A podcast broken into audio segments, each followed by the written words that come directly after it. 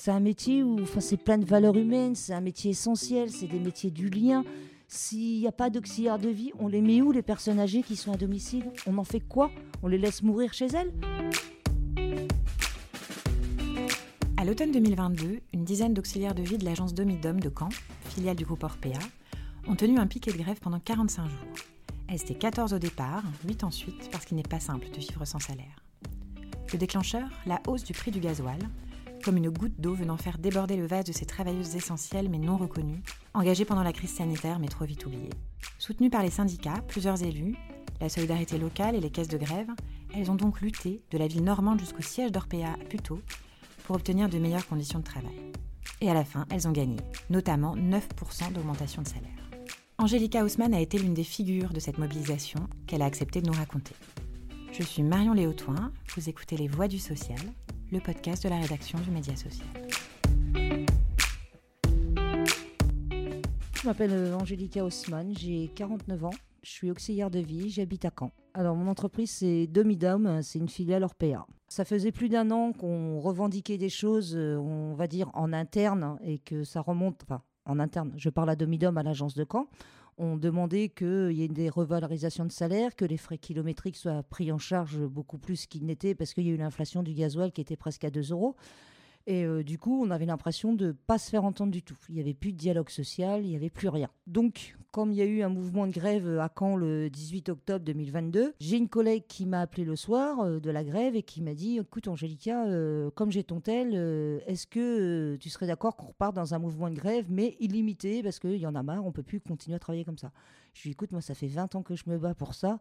Moi, je te suis. Hein. le jour qu'il enfin, voilà, le nombre de temps qu'il faudra tenir, on tiendra. Et voilà, ça s'est fait comme ça. Une collègue m'a appelé, j'ai rappelé notre collègue et on s'est retrouvés, euh, les 14 auxiliaires de vie euh, de l'agence de Caen, en grève. C'est des métiers où on est vraiment toute seule sur le terrain. Et je pense qu'indirectement, euh, chacune dans notre petit coin, on mouronnait. On se disait, oui, j'en ai marre, je suis mal payé, c'est des horaires ingrats. C'est, du... Nous, en fait, il faut savoir, c'est que les auxiliaires de vie, en général, on fait du allez, je vais faire des heures approximatives, on fait du 7h30, 13h.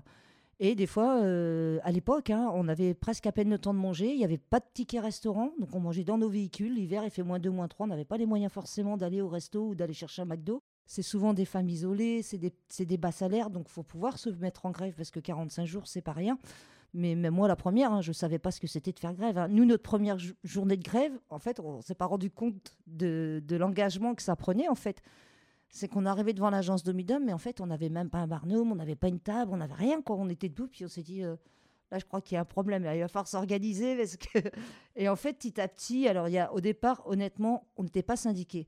Donc, que ce soit l'ENPA, Sud Solitaire, euh, la CGT, tout le monde nous aidait. Tous les syndicats, franchement, ils ont été au top pour ça. Il n'y a rien à dire.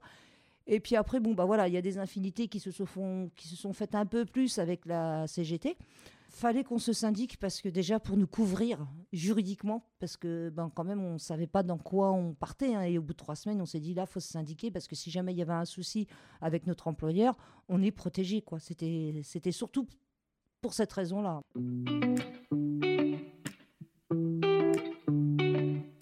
Au début, euh, j'ai presque envie de dire, sur les 72 premières heures de notre mouvement de grève illimité, à Orpea comme à Domidom, ils ont fait un petit peu euh, de la rigolade. Quoi. Ils ont dit, oh bon, c'est rien, avec les salaires de misère, entre guillemets, qu'on avait à l'époque. Je vais mettre ça entre guillemets, mais euh, quand on leur a dit qu'on était en mouvement de grève, limite, euh, ils ont pris un dictionnaire pour, que, voir ce que ça voulait dire le mot grève. Quoi. Ils étaient loin de penser, et la médiatisation, et au niveau des politiques aussi, parce que les politiques s'en sont mêlés. On avait envoyé un préavis de grève à la mairie, on en a mis un à la préfecture, et à notre employeur, parce qu'on est quand même dans un métier où on sait très bien que si, si, notre agence n'était pas prévenue qu'on partait en mouvement de grève, euh, les bénéficiaires, le lendemain matin, il n'y avait personne pour les lever et faire les toilettes, etc. Donc on a quand même, par correction et professionnalisme, on a quand même déposé un préavis de grève. Mais non, on ne savait pas qu'on allait partir pour 45 jours. On pensait qu'au bout de 3-4 jours, hors PS, en se disant, bah, c'est quand même les auxiliaires de vie qui sont en grève, on en a besoin au domicile. Donc on euh, on va pas faire traîner euh, l'histoire quoi. Et puis euh, un gros groupe comme Orpea, on s'est dit ils vont pas vouloir que ça s'ébruite, on va ils vont pas vouloir et non. On n'arrivait pas à rentrer dans un dialogue posé, calme. Alors avec les coordinatrices et la directrice de Domidom, oui, mais avec Orpea, c'était plus compliqué.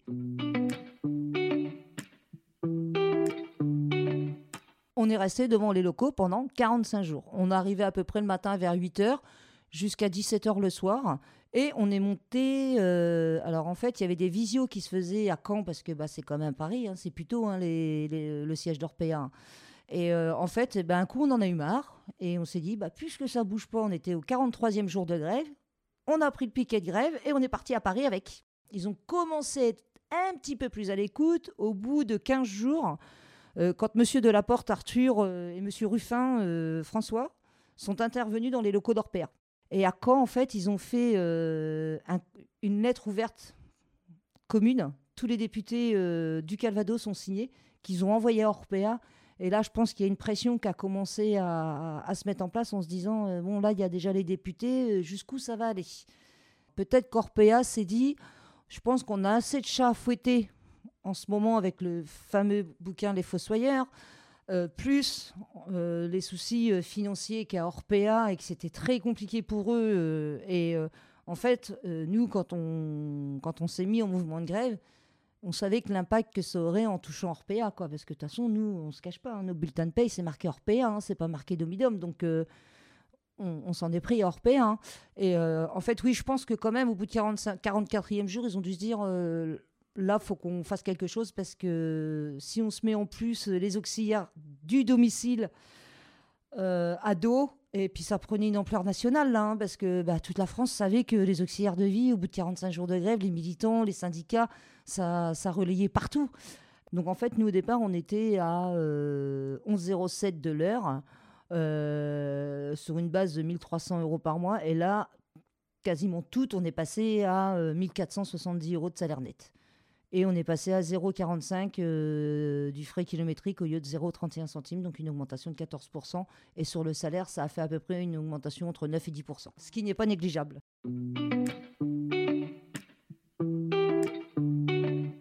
Après, bah, en fait, on est rentré à Caen et euh, bah, on a fêté ça tout ensemble euh, devant l'agence Domidom avec, avec des militants qui nous ont accompagnés, même des gens. On a des gens le midi, on avait deux, deux il y a des gens le midi qui nous amenaient des plats chauds pour manger. C'est incroyable. On a, on a un monsieur, Bernie, tous les midis, un chef cuistot, donc il adore cuisiner. Tous les midis, nous amenait mais, euh, des quiches, euh, des bourguignons, de la soupe chaude, fait maison. Enfin, il y a eu un élan de solidarité sur cette grève que.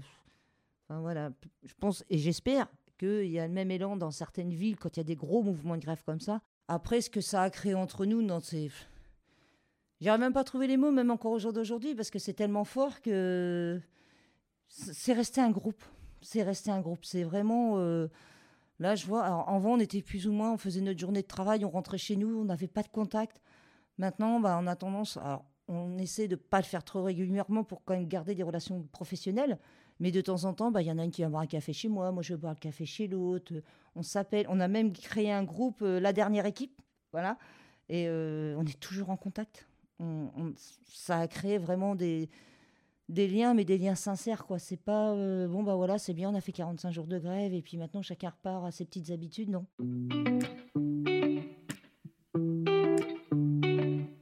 Je dis quand même que c'est malheureux. Euh, c'est quand même des métiers où euh, on nous considère encore comme des femmes de ménage.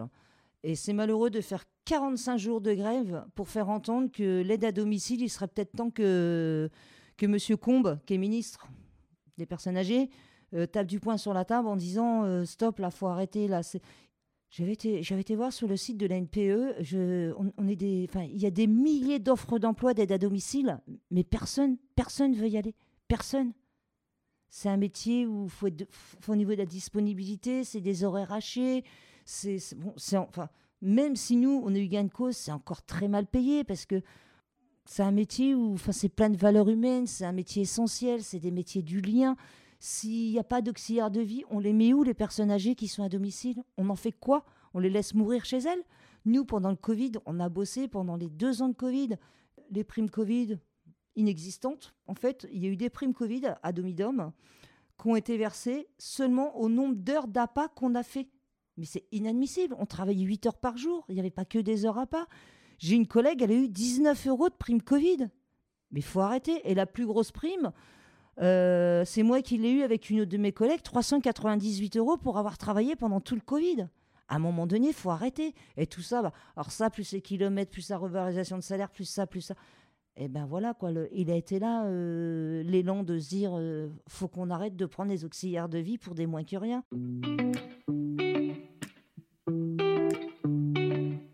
Je dirais ce qui fait notre force, c'est quand même que c'est des métiers du lien et essentiels. Et les gens, ils sont touchés par ça. Parce que moi, c'est ce que je dis. Moi, la première, hein, je suis auxiliaire de vie. Euh, demain, je peux très bien tomber chez moi de ma douche, j'ai une jambe cassée, je peux pas bouger. Bah, je serais bien contente d'avoir une collègue euh, qui vienne m'aider euh, dans, dans, mes gestes quotidiens tous les jours. Donc, ça, ça a mis une prise de conscience aussi. Il n'y avait que les caisses de grève qui nous faisaient vivre.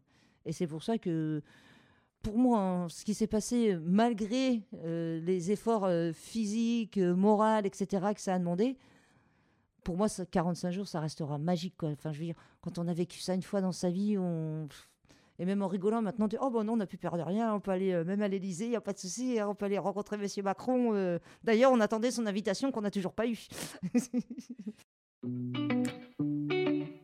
Vous venez d'écouter Les Voix du Social. Cet épisode a été conçu et réalisé par Laetitia Delon, journaliste pour le Média Social. Si vous l'avez aimé, n'hésitez pas à nous le dire et surtout à le partager autour de vous. Et si vous souhaitez à votre tour faire entendre votre voix pour témoigner de votre parcours, mettre en lumière une action, vos pratiques, raconter une rencontre, surtout n'hésitez pas à nous faire signe en nous écrivant à l'adresse de la rédaction que vous pouvez retrouver dans la description de ce podcast.